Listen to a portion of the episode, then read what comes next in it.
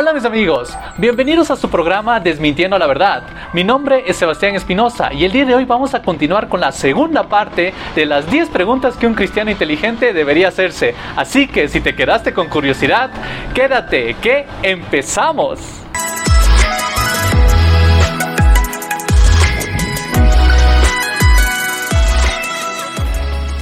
Hace 15 días nosotros comenzamos una serie en la que explicábamos sobre 10 preguntas muy interesantes que los cristianos inteligentes deberían plantearse. Ahora vamos a continuar con las 5 preguntas que quedaron pendientes, empezando por la número 5. Vamos a leer qué nos dice. ¿Por qué es Dios un tan firme defensor de la esclavitud en la Biblia? Según el artículo presentado nos indica que Dios al parecer es una persona que defiende firmemente la esclavitud y de hecho toman de varios pasajes para decir eso, que los vamos a revisar el día de hoy, que son los siguientes. Éxodo 21, 20 al 21. Y si alguno hiera a su siervo o a su sierva con palo y muriere bajo su mano, será castigado. Mas si sobreviviere por un día o dos, no será castigado porque es de su propiedad. Efesios 6:5. Siervos, obedecer a vuestros amos terrenales con temor y temblor, con sencillez de vuestro corazón como a Cristo. Primera de Pedro 2:18. Criados, estad sujetos con todo respeto a vuestros amos, no solamente a los buenos y afables, sino también a los difíciles de soportar. Si nosotros analizamos precisamente estos pasajes, podemos sacar la conclusión de que sí, Dios está de acuerdo con la esclavitud. Y es algo que precisamente contradice las enseñanzas de Jesús. Pero pensemos en lo siguiente. Un versículo sacado de contexto sirve de pretexto. Y a eso es lo que nosotros debemos llegar. Si nosotros analizamos el versículo solo, podemos sacar cualquier tipo de conclusiones. Pero si analizamos todo el contexto del capítulo, de la historia del libro, a quienes iba dirigido, obviamente cambia. Incluso les animo a que ustedes mismos revisen en el libro de Efesios, el, capítulo que está mencionado, donde habla no solo habla a los siervos, sino también habla a los amos, que deben tener cuidado, que deben tener respeto, que deben tener consideración a los mismos que estaban trabajando para ellos. Y ahora que hablamos de trabajo, ¿cómo se aplica eso hoy en día? Pues sí, son los horarios de trabajo que tenemos actualmente. Si nos ponemos a analizar el hecho de que una empresa nos contrate para nosotros, trabajar. ¿Qué es lo que decía la palabra de Dios con respecto a eso? Trabaja con excelencia, muestra respeto por tus superiores, muestra esa dedicación y verás que tu vida va cambiando y va mejorando. Dios nunca estuvo de acuerdo con el esclavismo. Fue el mismo ser humano que por su propio egoísmo decidió someter a sus propios hermanos y tenerlos por esclavos, incluso fallando a sus propios derechos. Pregunta número 4. Pregunta número 4.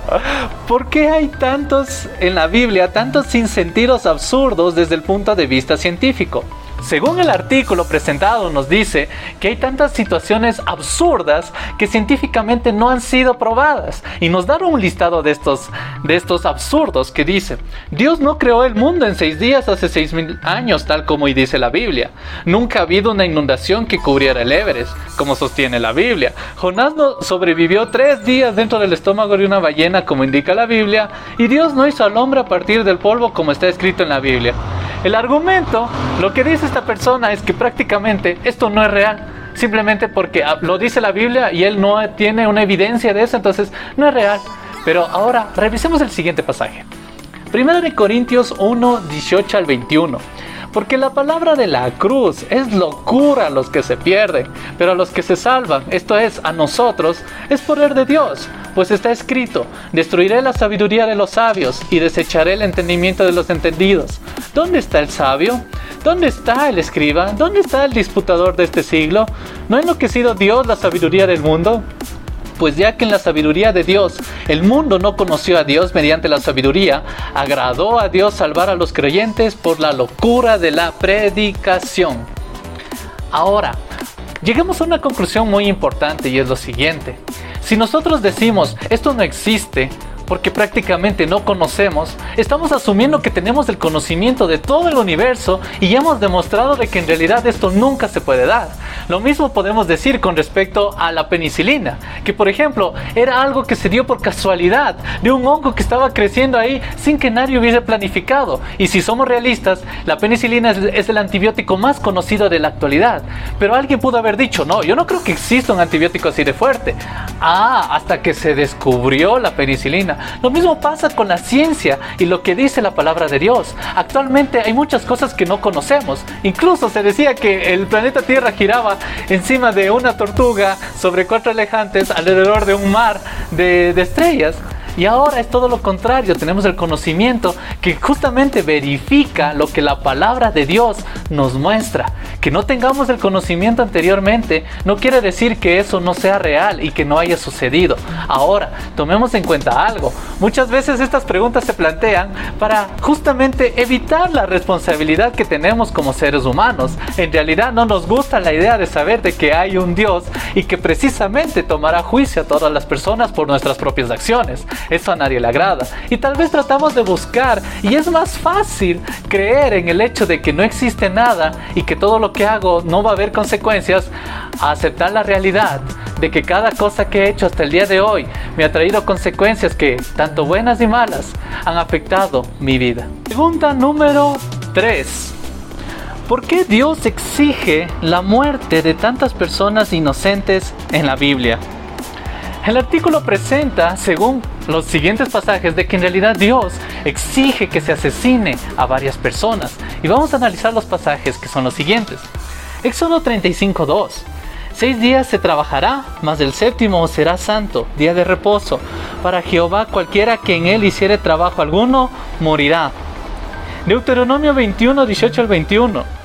Si alguno tuviera un hijo contumaz y rebelde, que no obedeciera a la voz de su padre ni a la voz de su madre, y habiéndole castigado no los obedeciere, entonces lo tomarán su padre y su madre y lo sacarán ante los ancianos de su ciudad y a la puerta del lugar donde viva, y dirán a los ancianos de la ciudad, este, nuestro hijo, es contumaz y rebelde, no obedece a nuestra voz, es glotón y borracho. Entonces todos los hombres de su ciudad lo apedrearán y morirá. Así quitarás el mal de en medio de ti, y todo Israel oirá y temerá.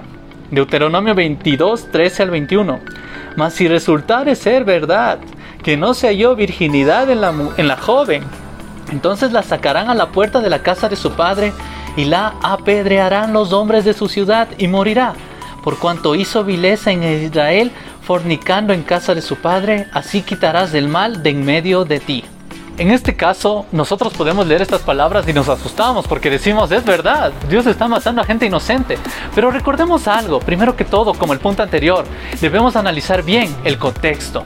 Y el contexto de ellos era una nación que había sido esclava de Egipto durante 400 años y que prácticamente no tenía un conocimiento sobre cómo ser una sociedad que pueda tener un continuo futuro a largo plazo. Y para eso Dios les da precisamente estas normas. Ahora me dirás, pero Seba, son normas que hay que cumplir. Más que normas, eran advertencias de lo que precisamente iba a suceder, las consecuencias que se iba a dar por aquellos pecados específicos. Y uso la palabra pecado porque la pregunta dice, mucha gente inocente, pero en realidad no era inocente, porque habla de pecados específicos. Si tú haces esto, pasa esto. Tú puedes escoger el pecado que tú quieras, pero las consecuencias no puedes elegirlas, como decimos la anterior semana. Ahora, pongamos los ejemplos en la actualidad.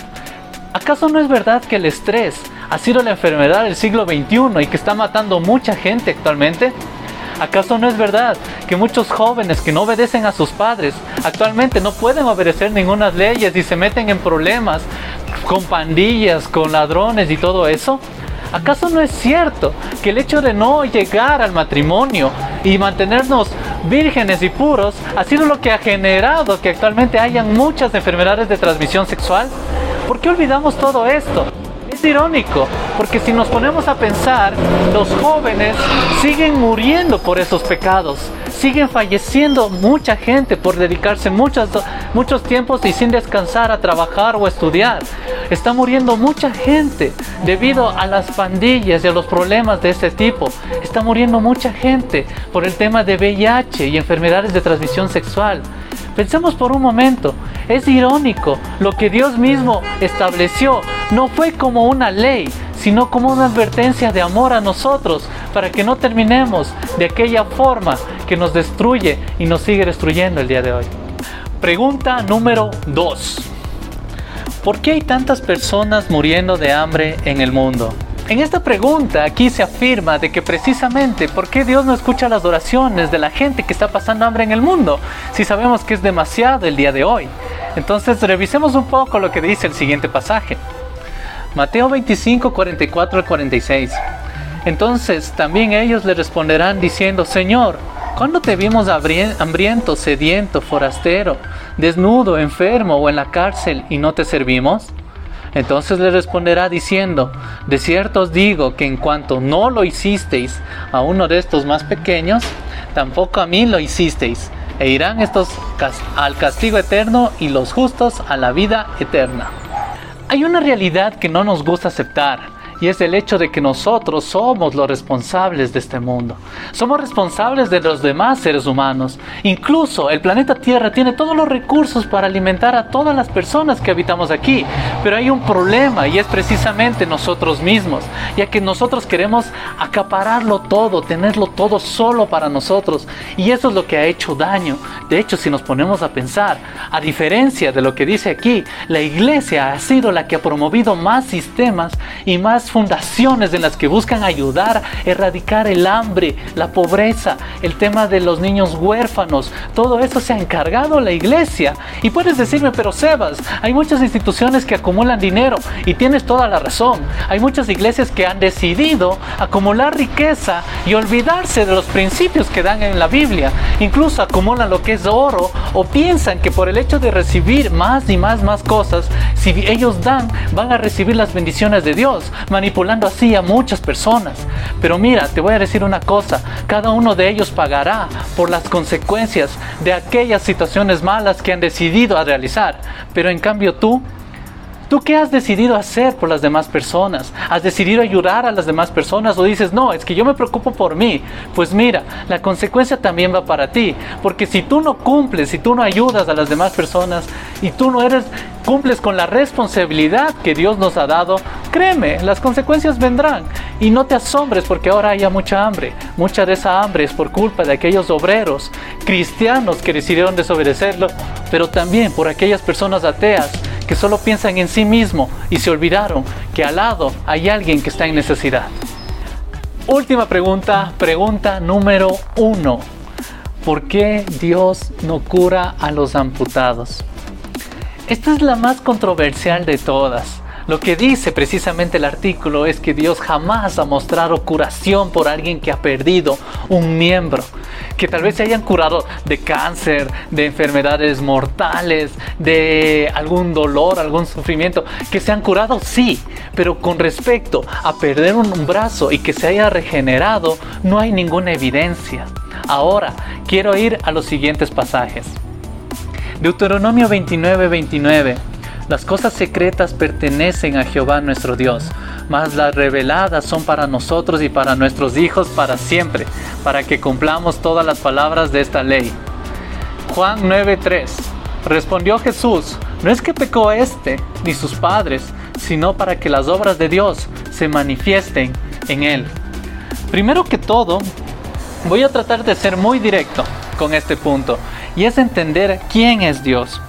Él mismo ha establecido las leyes que rigen todo nuestro universo, es decir, las leyes de la gravitación, la cantidad del, el, valor que tiene la ley de la gravedad, las fuerzas de Newton, todas las situaciones han sido determinadas por Él. Es decir, Él puso unas órdenes al universo para que se mantenga estable, al igual que hizo con los mandamientos cuando los dio al pueblo de Israel, que les dio una serie de leyes en las que Él mismo dijo, esto, esto, esto, esto. Ahora, hay algo que nosotros decimos, Dios es todopoderoso, puede hacerlo todo y tiene toda la razón, es todopoderoso, pero hay algo que Dios no puede hacer y precisamente es ir en contra de lo que Él mismo ha establecido.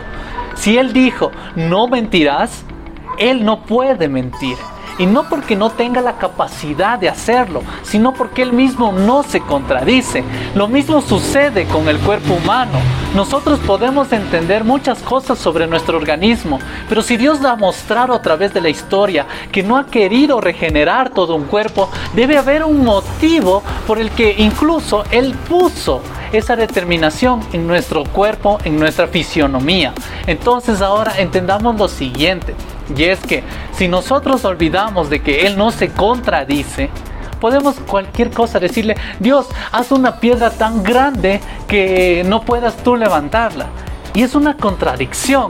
Obviamente nosotros podemos decir, sí, mira, eh, tu Dios no lo puede hacer todo. No, simplemente estamos buscando, usando preguntas para desacreditar a Dios. Dios sí puede curar a los amputados y de hecho esa es la promesa que Él nos da, donde precisamente su palabra nos dice que las cosas que nos dan actualmente, un amputado que pueda vivir una vida normal, una vida sana, tenemos el caso de Nick Bujicic que es uno de los eh, motivadores cristianos más conocidos de la actualidad.